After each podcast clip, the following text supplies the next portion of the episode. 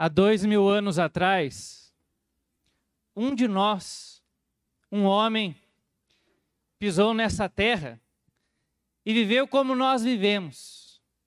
Ele tinha uma família, ele tinha um trabalho, ele tinha necessidades fisiológicas, ele se alimentava, ele bebia, ele necessitava de roupas para cobrir o seu corpo, ele tinha sentimentos, ele chorou, ele sorriu, ele se sentiu abandonado, sentiu alegria, tristeza, também teve amigos.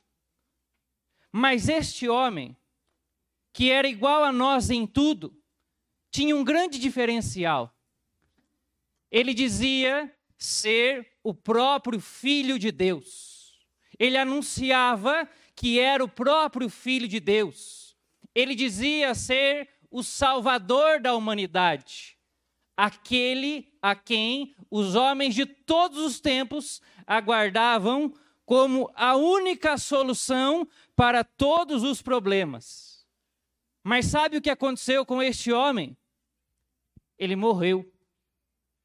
Morreu de forma vergonhosa. Uma morte violenta, um assassinato. Os seus amigos o abandonaram na hora da morte. E a sua morte foi tão vergonhosa que ele morreu nu, até mesmo na frente da sua mãe. Morreu numa cruz. Aparentemente, apenas mais uma vítima de injustiça social aparentemente apenas mais um bonzinho vítima de injustiça social. Mas sabe o que aconteceu?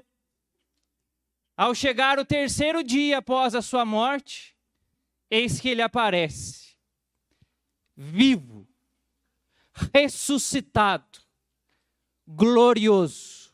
E então ele mostrou a todos os homens que a morte não tem poder sobre ele, muito pelo contrário ele tem a morte na palma de suas mãos. Ele domina até mesmo a morte, porque ele é o Senhor de todas as coisas. A morte deste homem provou ao mundo e prova a nós que de fato ele era homem como nós, porque todos os homens morrem, mas a sua ressurreição aprova, atesta, comprova que ele não era só homem, que de fato, verdadeiramente ele era o Filho de Deus, o próprio Deus, porque apenas um Deus pode vencer a morte e viver a eternidade. Apenas um Deus tem a morte na palma de suas mãos. Este homem, que é o Senhor de todas as coisas, tem um nome, que é o nome, que está acima de todos os nomes o seu nome é Jesus. Jesus, Jesus. O sentido e a razão de todas as coisas. Diga, Jesus, Jesus, Jesus. A ressurreição do nosso Senhor Jesus Cristo tem consequências práticas que tocam a nossa vida. A primeira grande consequência prática da ressurreição de Jesus é que ela completa em nós a obra da salvação. Porque o Filho de Deus se fez homem e pisou nessa terra, se fez carne para nos salvar do pecado. E qual é a grande consequência do pecado? São Paulo vai dizer que o salário do pecado é a morte. A ressurreição é a vitória sobre a morte. Outra consequência muito prática em nossas vidas a respeito da ressurreição é que ela traz para este mundo a verdadeira esperança e ela traz para nós um significado. A ressurreição gera em nossas vidas esperança e significado. E qual é o grande significado da vida? o amor é mais forte do que a morte. A ressurreição vem nos ensinar que o amor é mais forte do que a morte. Além disso, a ressurreição vem nos ensinar também que o poder e o amor não são inimigos, muito pelo contrário. Em Deus, o poder e o amor são aliados. O poder e o amor são aliados. Hoje de manhã, Deus nos deu a graça de irmos tomando consciência a respeito dos nossos pecados, das nossas doenças e da nossa morte. Mas agora, nessa tarde, Ele estabeleceu este momento para que eu e você possamos experimentar o amor e o poder de Deus. E ao experimentar o amor e o poder de Deus, nós vamos ter uma profunda consciência a respeito da ressurreição, a respeito da verdade de que Jesus Cristo está vivo agora no nosso meio. E uma vez vivo, ele lança sobre os nossos corações o seu amor e o seu poder. Se de manhã nós refletimos a tragédia que é o pecado, neste momento nós vamos tomar consciência através de uma experiência de algo que é infinitamente mais poderoso do que todos os teus pecados a graça da salvação. A graça da salvação é infinitamente superior aos pecados de todos os homens de todos os tempos. E é para isso que nós estamos aqui para experimentar a graça da salvação. Hoje é um dia muito famoso, dia 31 de outubro, o famoso dia do Halloween. Inclusive, essa madrugada tinha bastante gente fazendo festa aos arredores daqui, foi difícil até para dormir. Mas este nome, Halloween, é um nome muito significativo para nós porque é um nome que é formado com a junção de duas palavras. Hello, que é um termo antigo que significa santo, mais Eve, que significa véspera. O nome significa isso. A véspera do dia dos santos. A véspera, aquilo que antecede a santidade. E eu conto um segredo para vocês. Sabe o que é que antecede a santidade, a vida santa? É a morte. Hoje é o dia de celebrar a nossa morte, mas não qualquer tipo de morte como o mundo tem celebrado. A morte daquilo que nos mata. E hoje de manhã nós aprendemos. Aquilo que nos mata é o pecado. E hoje nós vamos celebrar o Cristo vivo que vem e que com seu poder mata aquilo que tem nos matado, mata os nossos pecados. E se ele mata o meu pecado, então a única coisa que me resta é vida. Vida plena, vida abundante agora e a vida eterna. Hoje é o dia de celebrar o verdadeiro Halloween, porque agora nós vamos experimentar o poder de Deus, que mata os nossos pecados e dá a nós a vida eterna, que começa agora e termina no céu junto com todos os santos. É por isso que Halloween é véspera do dia dos santos. Você vai dizer para quem está do seu lado: vamos celebrar um verdadeiro Halloween.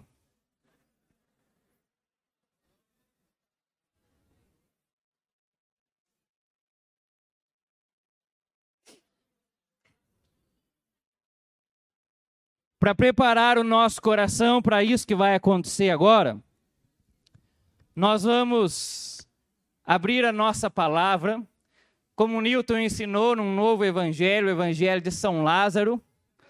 Lá no capítulo 11 do livro de João tem o evangelho de São Lázaro. Abra aí, João 11. Ah. João 11.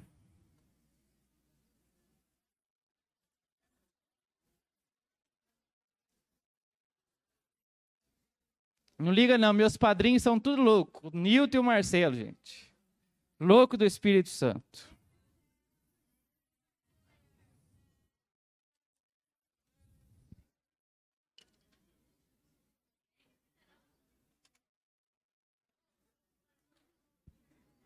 João 11, no versículo 38.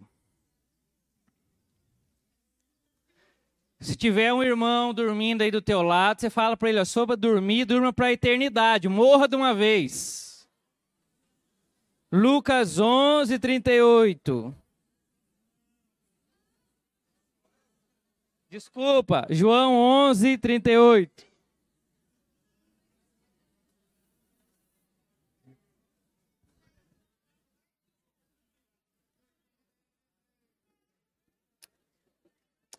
Jesus, outra vez, comovido interiormente, foi até o túmulo.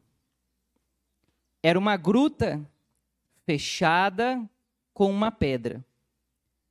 Jesus disse: Tirai a pedra.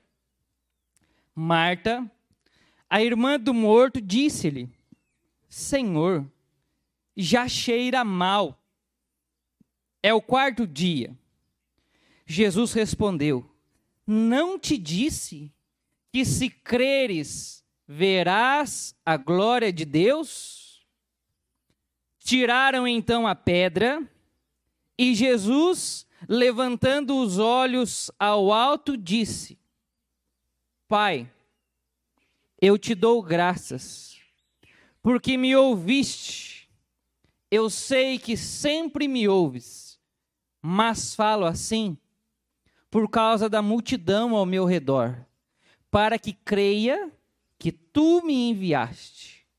Dito isso, exclamou com voz forte: Jovem, jovem, Lázaro, vem para fora. O que estivera morto saiu com as mãos e os pés atados, com faixas e um pano em volta do rosto. Jesus, então, disse-lhes: Desatai-o e deixai ir.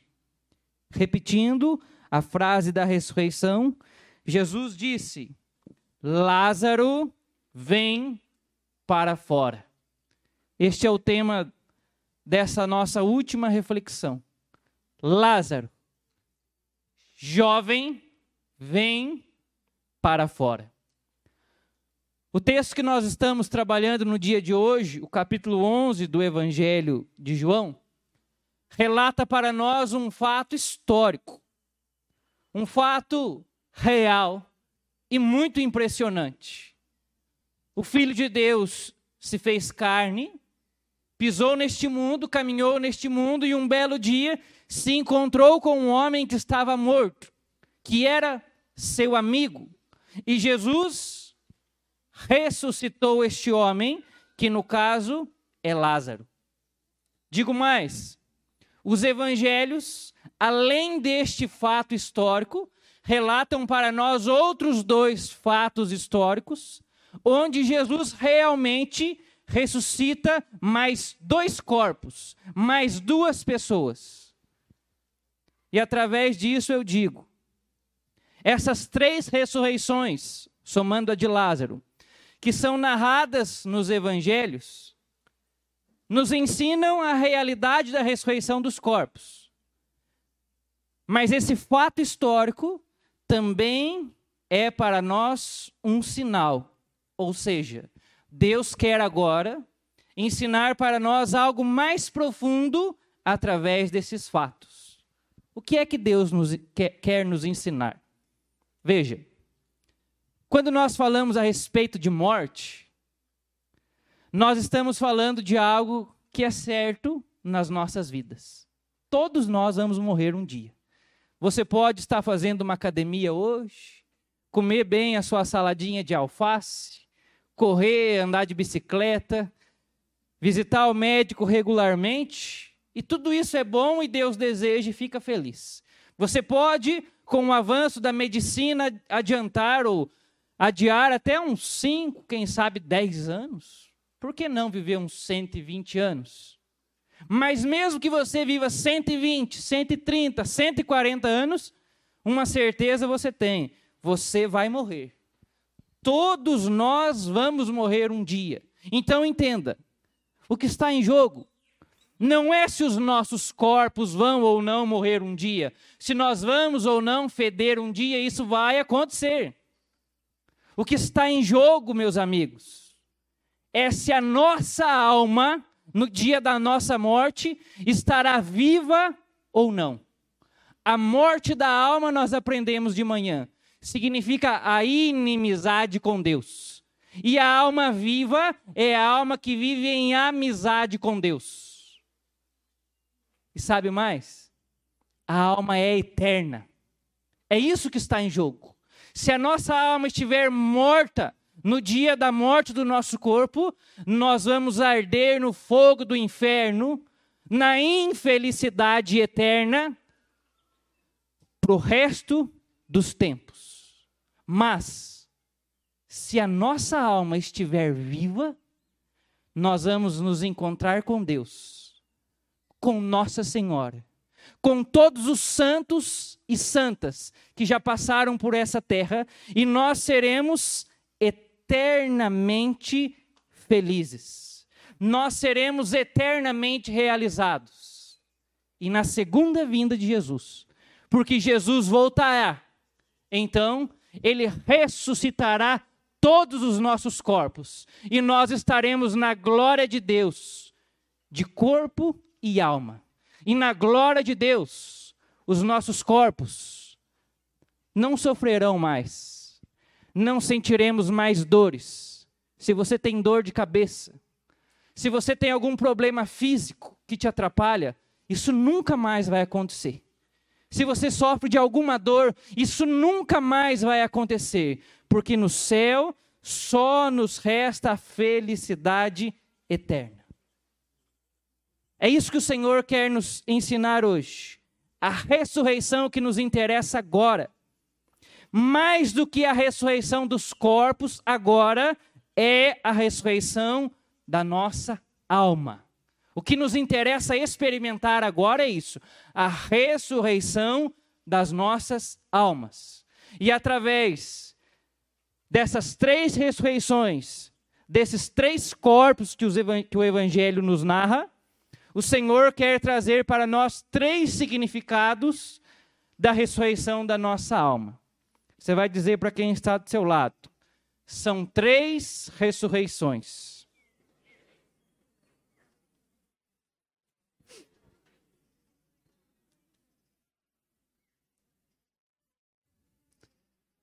Quais são essas ressurreições? A primeira, Jesus Cristo ressuscita uma menina de 12 anos, a filha de Jairo. O Evangelho de Marcos, no capítulo 5, fala da ressurreição de uma menina que tinha 12 anos quando morreu. O Evangelho de Lucas, por sua vez, no capítulo 7, ele fala da ressurreição de um jovem que era filho de uma viúva. Qual é a diferença dessas ressurreições? Dessas mortes e dessas ressurreições? Essa menina que tinha 12 anos foi encontrada por Jesus morta dentro da sua casa. Ela morreu dentro da sua casa. A morte na casa simboliza o nosso pecado oculto, a nossa morte interior, ou como queiram também, a morte dos nossos pensamentos. Por quê? Que existe uma morte que entra em nós de forma oculta, que ninguém vê, escondida, que é através dos nossos pensamentos. Pense comigo. O pecado, ele bate na porta do nosso coração.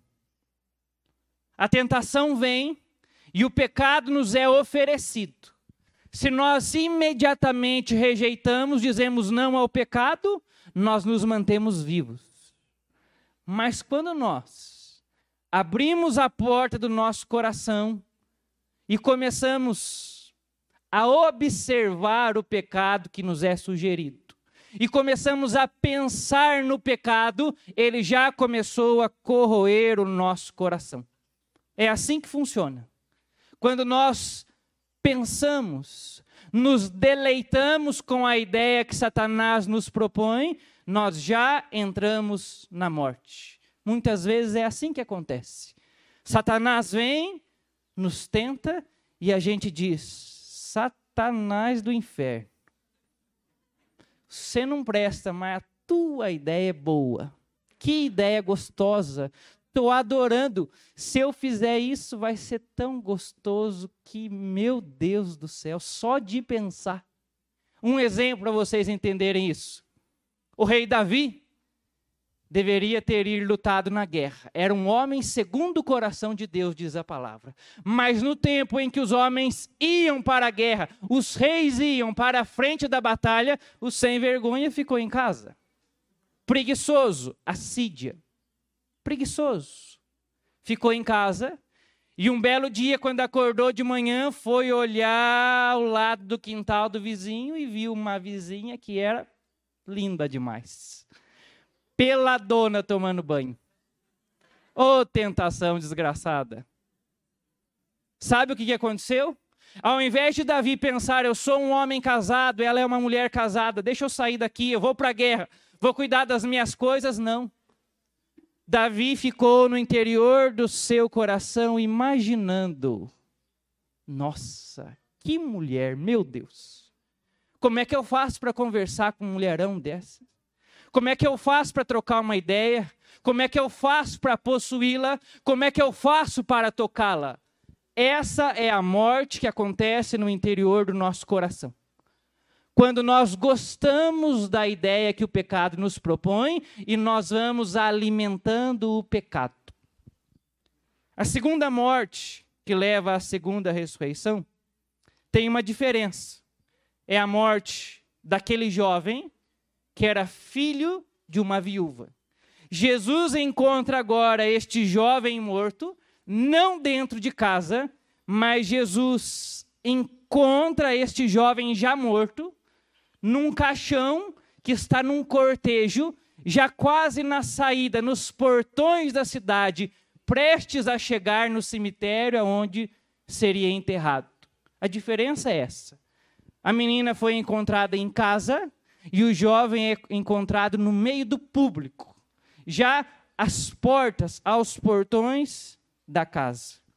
A morte deste jovem simboliza o momento em que o pecado sai do campo do pensamento e entra no campo do consentimento. Sai do interior e vai, entre aspas, para o exterior. Isso aconteceu com Davi. Davi ficou pensando naquela mulher Davi ficou pensando no pecado, mas depois ele executou o pecado. Ele foi se deitar com aquela mulher. E os dois cometeram adultério, porque ela era casada e ele era casado. A diferença é essa: uma morte interior e uma morte ainda pior, que é uma morte pública, uma morte exterior. Mas a boa notícia é que Jesus ressuscitou a menina de 12 anos, aquela adolescente, e Jesus também ressuscitou aquele jovem que era morto publicamente. Mas Jesus é tão bom, tão misericordioso, que ele vai além. Ressuscita a menina de 12 anos, a adolescente. Ressuscita o jovem e ressuscita aquele que estava no estado espiritual muito pior, que é Lázaro. Qual é a diferença da morte de Lázaro? Quando Jesus chegou, Lázaro não estava dentro de casa e nem estava a caminho do túmulo. Ele já estava no túmulo há quatro dias fedendo. Essa é a situação espiritual de Lázaro.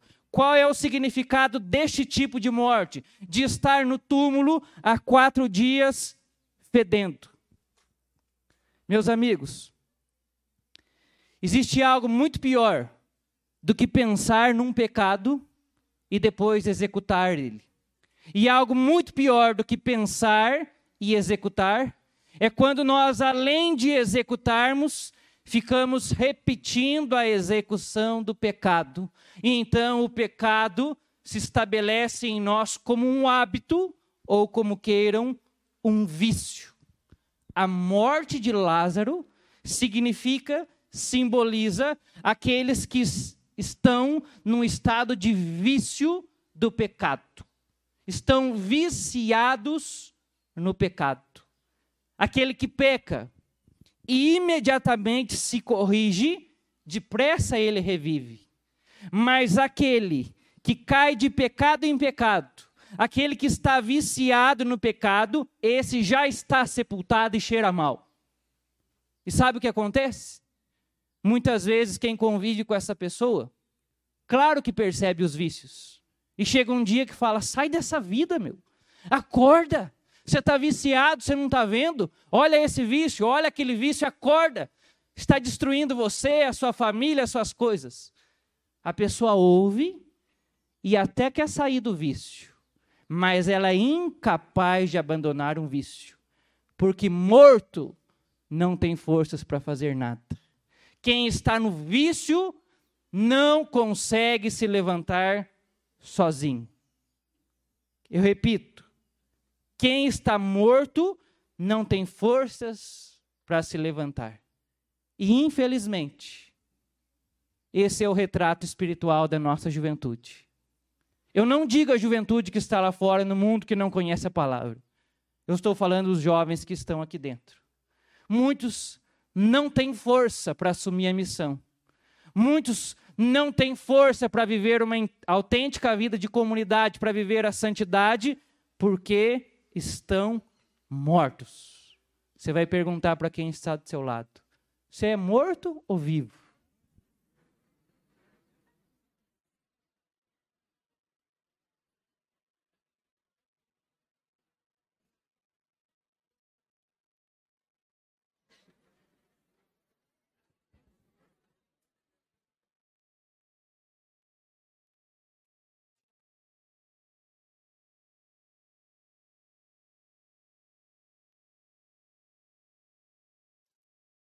Não é à toa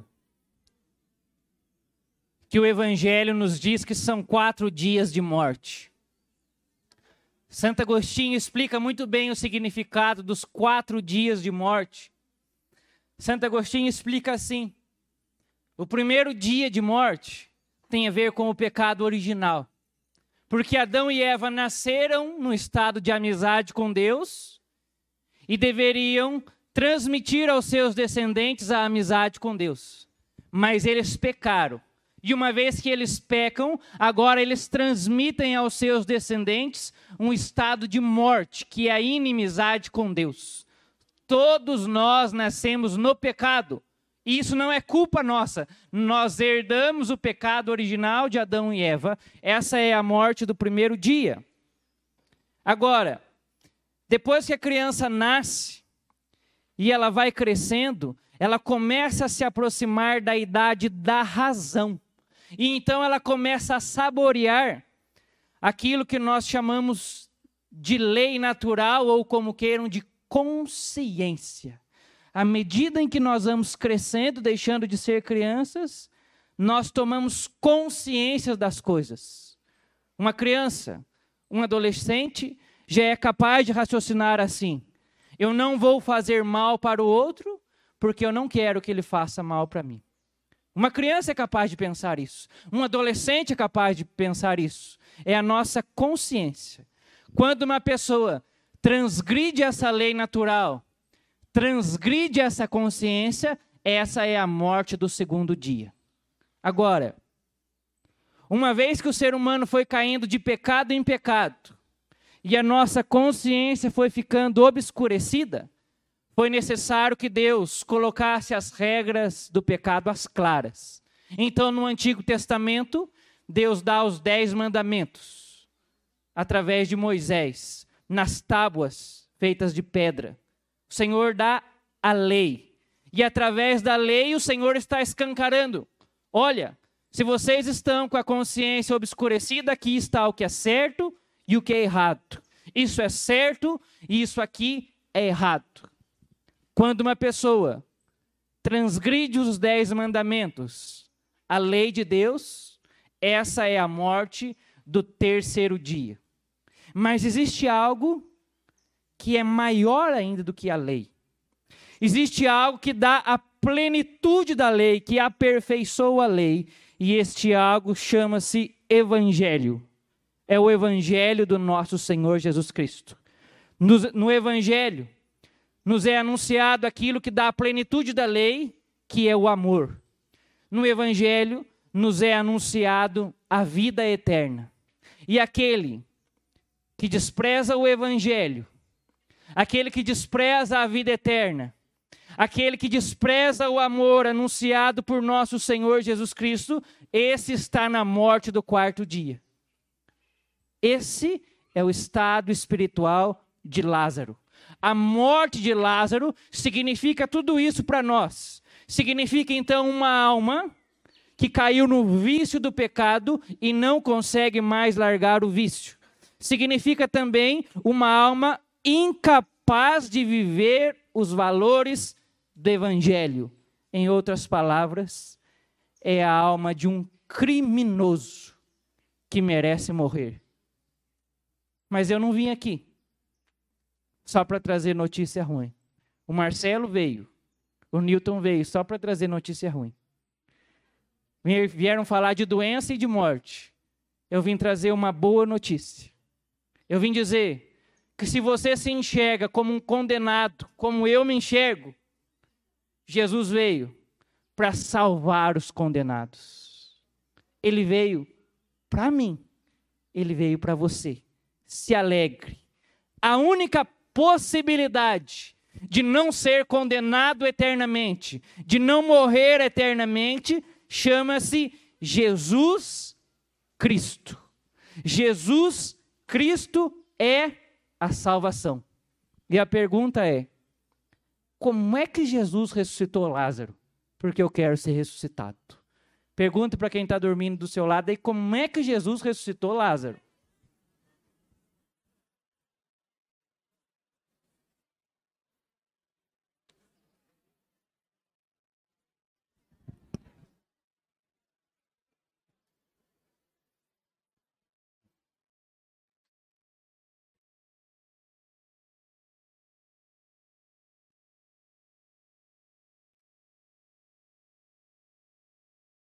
Sabe como é que Jesus ressuscitou Lázaro? Primeira coisa, Jesus ele foi ao encontro do seu amigo que estava morto. Rapaz, quando eu olho esse salão Dom Ricardo cheio de gente, eu estou entendendo que é um velório coletivo. E está fedendo, mas se alegre, porque Jesus veio nos visitar. Tudo começa com a visita de Jesus. Jesus vai ao encontro do morto. E quando ele chegou lá, depois leiam o capítulo 11 na íntegra, Jesus chorou. Ele ficou comovido. Jesus chorou ao ver as irmãs em desespero. Jesus chorou pela morte do seu amigo Lázaro. Leandro, mas por que, que Jesus chora? Ele é Deus. Jesus chora porque ele se fez carne, se fez homem. E os homens têm sentimentos. As pessoas choram. Quando nós perdemos aqueles que nós amamos, nós temos o direito de chorar. Nós temos o direito, porque nós não somos robôs. Jesus assumiu os sentimentos do ser humano por inteiro. Mas ao chorar, Jesus também quer nos ensinar algo precioso, que nós também devemos chorar. Mas não é ficar chorando qualquer coisa. Nós devemos chorar, sobretudo, os nossos pecados. Não fica só chorando aquela namoradinha sua que te deu um pé na bunda, não. Não fica só chorando quando você vai ajudar a sua mãe e fica descascando cebola, não. Chore os seus pecados. Chore os pecados do mundo inteiro. Esse é o verdadeiro choro. E choro, irmãos, choro significa arrependimento. E aqui eu quero contar um segredo para vocês, para que a graça da ressurreição nos atinja. Existe algo que antecede a ressurreição, e este algo sempre é arrependimento, o desejo de abandonar a vida de pecado. É claro que isso é graça de Deus. Se Ele não nos der a graça de arrependimento, se Ele não nos der a graça de querer abandonar o pecado, a gente estava aqui amando o pecado, desejando mais pecado. Isso é graça também. Mas é o arrependimento que abre as portas do coração para que a ressurreição aconteça. Se hoje de manhã você chorou as, as pitangas por causa do seu pecado, se você ficou coçando a cabeça, meu Deus, eu estou cheio de pecado, cheio de doença, se alegre, porque as portas do seu coração estão abertas para aquilo que Jesus vai fazer agora, que é a obra da ressurreição. E para concluir, como é que ele ressuscita o morto? O Senhor de todas as coisas, ele não pede, não. Ele tem o direito de dar ordens, porque ele manda. E ele dá três ordens para que o morto se reestabeleça por completo. São as três ordens da ressurreição. São as três ordens que Jesus vai proferir na minha e na sua vida agora, para que a gente ressuscite. Qual é a primeira ordem? Tirai a pedra, diz a palavra. Diga isso. Tirai a pedra. Mas diga com força, porque é uma ordem de Jesus: tirai a pedra. Isso. Jesus chegou onde estava o morto e disse: Tirai a pedra. Quando Marta, a irmã do morto, ouviu aquilo, ela disse: Jesus do céu. Mas já está fedendo. Fazem quatro dias, já cheira mal. É como se ela dizendo: Jesus, não mexe nisso que não vai dar certo. É muito interessante isso que Marta diz, porque é assim que nós agimos quando o Senhor quer tocar nas áreas mais feias da nossa vida. Aonde tem morte, podridão, sujeira. A gente não quer contar para ninguém. Ah, vamos falar sobre outra coisa. Faz uma pregação sobre outro tema. E essa área da minha vida não quero que mexa. Aqui eu não tenho solução. Essa área da minha. O resto até presta um pouco. Mas o resto aqui. Não, essa área aqui está podre. Jesus, vamos mexer com isso. Muitas vezes nós oramos assim, mas é necessário tirar a pedra. Pense por um instante. Feche os seus olhos.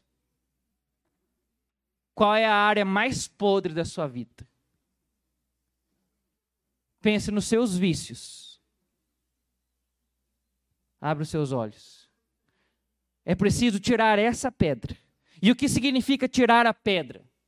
Como Newton dizia, a pedra é aquilo que tampa o túmulo. Quando a gente vai num cemitério e nós vemos os nossos cemitérios atuais, é melhor ainda para entender. Um morto é colocado embaixo ou numa gaveta e em cima geralmente se coloca uma pedra de mármore. A pedra é aquilo que pesa sobre o morto. Que pedra é essa? Que pesa sobre aqueles que estão com a alma morta pelo pecado. Que pedra é essa? Eu disse para vocês que no Antigo Testamento Deus deu dez mandamentos. E esses dez mandamentos foram escritos, escritos em duas tábuas de pedra. Ou seja, o que pesa sobre aquele que peca é a lei. A lei pesa sobre todo aquele que peca. Me entenda, por favor, com este exemplo. Se lá na lei do Antigo Testamento estivesse escrito: não mate a sua mãe, você ia falar assim: que lei mais tonta.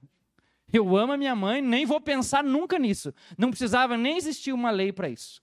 Se lá no Antigo Testamento estivesse escrito: não chute o cantinho da quina com o seu dedinho. Você ia falar que lei mais tonta, eu amo meu dedinho, eu não quero chutar a quina nunca, eu tento desviar. Aquilo que a gente ama nos faz ficar acima da lei. Quando a gente ama, nós vivemos acima da lei, a lei nem nos toca. Mas quando nos falta amor, a lei nos oprime. Porque a lei diz: como nós lemos no evangelho de hoje na missa. Amar a Deus a todas as coisas, com toda a tua alma, com toda a tua força e com todo o teu entendimento. Mas nós amamos outras coisas. Então a lei nos oprime. A lei diz: guardem os domingos e as festas, mas nós não guardamos os domingos e as festas, e então a lei nos oprime. A lei diz: não mate, não peque contra a castidade, não minta, não cobice a mulher do próximo, e nós fazemos isso, e então a lei nos oprime. A lei diz: você é um criminoso, você merece a morte, e a todo tempo a lei está nos acusando. É assim que a lei age.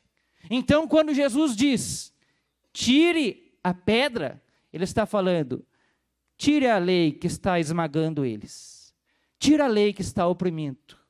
Mas para tirar essa lei, ele está dizendo: então preguem, anunciem a graça. E o Léo dizia: a graça de Deus é o Espírito Santo. Anunciem o Espírito Santo, porque o Espírito Santo é o amor de Deus derramado sobre os nossos corações. E quando nós ficamos cheios do Espírito Santo, então nós amamos a Deus sobre todas as coisas e o próximo como a nós mesmos. E se eu amo a Deus sobre todas as coisas e o meu próximo como a mim mesmo, então não existe nenhuma lei que tenha coragem de apontar o dedo para mim, porque ó, eu fico de boa acima dela. É o que faz aquele que é batizado no Espírito Santo. Se você for batizado no Espírito Santo, nunca mais a lei vai te oprimir, porque você vai ficar de boinha muito acima dela. Diz para quem está do seu lado: é hora de ser batizado no Espírito Santo.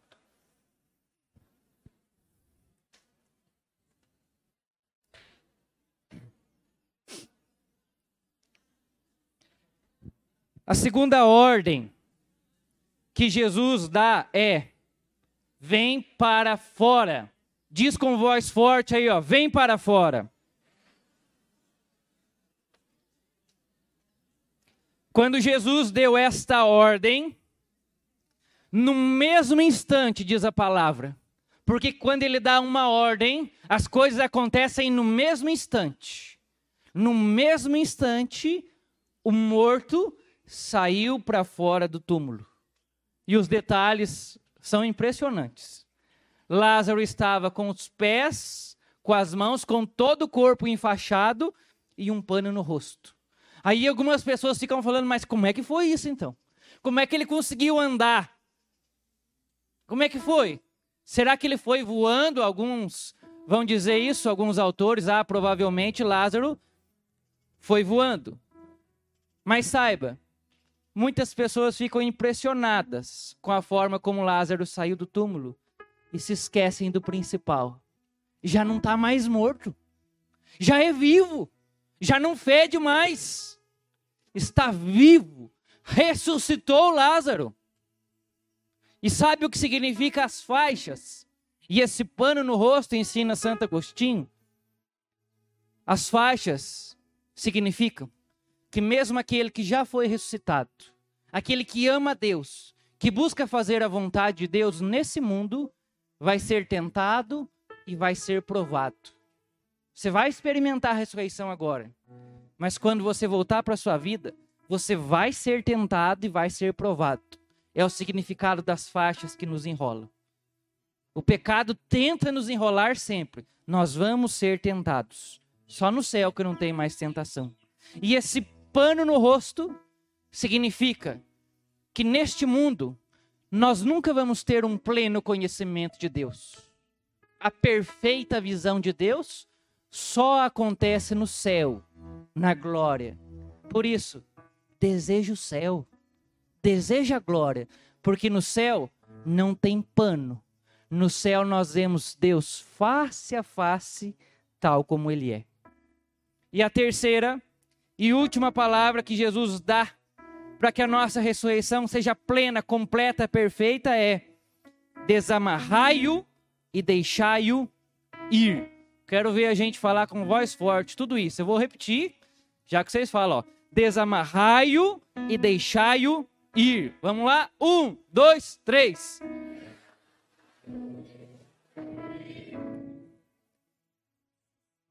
Essa expressão desamarrai-o faz um eco, um paralelo muito lindo com aquilo que nos diz o Evangelho de Mateus no capítulo 18. capítulo 18 tem o sermão da comunidade. Da comunidade. Diz assim a palavra: para a igreja, para a comunidade. Tudo o que desamarrar, tudo o que desligar, tudo o que desatar na terra será desatado no céu. E tudo que vocês ligarem na terra será ligado no céu. A comunidade desatou Lázaro. Lázaro estava preso no inferno, espiritualmente falando. Merecia espiritualmente falando o inferno, mas a comunidade desata Lázaro. E se ele é desatado dos quintos dos infernos, é porque ele foi ligado no céu. É o que a comunidade faz. O Senhor dá a graça da igreja nos tirar da situação de inferno e nos unir ao céu. E se ele está sem faixas, é porque Lázaro é um homem livre. O grande desejo e o grande interesse de Jesus para a tua vida é que você seja todos os dias livre. Que nada te prenda, nenhum vício, nenhum pecado. Que você não viva acorrentado, mas seja senhor de si mesmo. Que caminhe nessa terra tranquilamente, com a graça de poder olhar para o céu, sabendo que o dia em que o Senhor te chamar, você não estará preso aqui, mas desejoso de entrar na vida eterna. E um detalhe final que é preciso ser ressaltado. Jesus podia ter feito todo o milagre sozinho, mas ele não fez, não fez. Ele podia ter tirado a pedra, mas ele mandou que tirasse. Ele podia ter desamarrado, mas ele mandou que desamarrasse. Ou seja, ele pode tudo sozinho, mas ele não quer fazer tudo sozinho. Ele quer que a comunidade, que é a igreja, participe da sua obra de salvação. Ele quer que você saia daqui hoje desse encontro e trabalhe na obra de salvação, tirando pedra de outros tantos jovens e desamarrando outros tantos jovens que estão mortos nesse mundo. O Senhor conta com você, meu irmão. O Senhor conta com você na obra de salvação. A pergunta é: você quer trabalhar na obra da salvação? Então seja comunidade. E digo mais: é a comunidade que tira a tua faixa e a minha faixa. É a comunidade que tira a minha pedra e a tua pedra. Nunca mais pense em sair da comunidade. Principalmente aqueles que estavam pensando isso. Porque se você morrer, espiritualmente falando, e estiver longe da comunidade, corre o risco de não ter ninguém para tirar a sua pedra e nem para te desenfaixar. Então você permanece sempre lá no túmulo, amarrado ao inferno. A comunidade, a igreja, tem essa autoridade que não é dela, é dada pelo Senhor, porque ela participa da obra de salvação. A comunidade Avenice tem problema? Tem. Tem gente chata? Tem. Eu sou o primeiro. O mais difícil. Mas é por meio da comunidade Avenice que eu, Leandro, experimento todos os dias a graça da salvação. Se eu ousar abandonar, chutar o pau da barraca, fugir da Javenice, da comunidade que o Senhor me deu, eu corro risco de jogar a minha alma no inferno.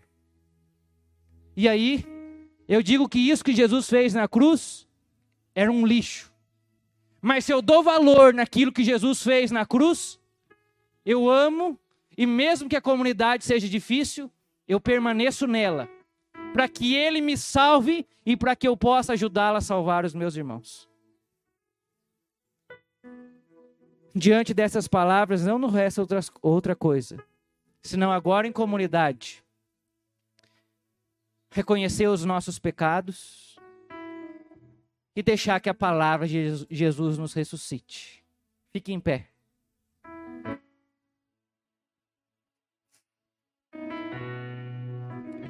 Jesus agora vai ordenar a nossa vida nova. Ele pode. Jesus vai ordenar o fim da nossa vida de pecado. Jesus vai ordenar a ressurreição das nossas almas. E o nosso sim, a sua ordem é a nossa vida de oração. Feche os seus olhos. Se coloque na presença de Jesus. Se for preciso, mais uma vez, confesse agora a Ele os seus pecados. Diz que você quer abandonar de uma vez por todas esse lixo que é o pecado. Sair dessa vida. Deixar as doenças, a tibieza, o orgulho, a preguiça de lado. Deixar a morte espiritual, as trevas. Senhor, eu quero vida plena, eu quero vida em abundância. Senhor, ressuscita-nos. Ressuscita-nos. Ressuscita-nos. Ressuscita-nos.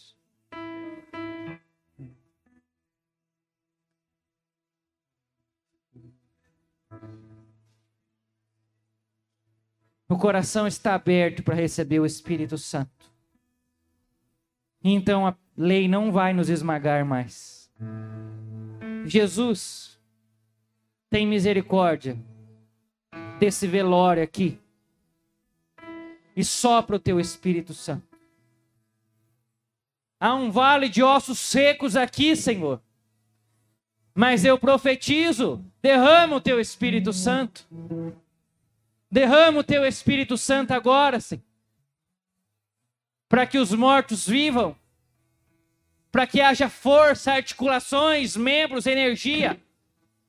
Envia, Jesus, o teu Espírito Santo mais uma vez. Cumpre a tua promessa. Ore desejando o Espírito Santo. Clame o Espírito Santo. Vem, Espírito Santo de Deus.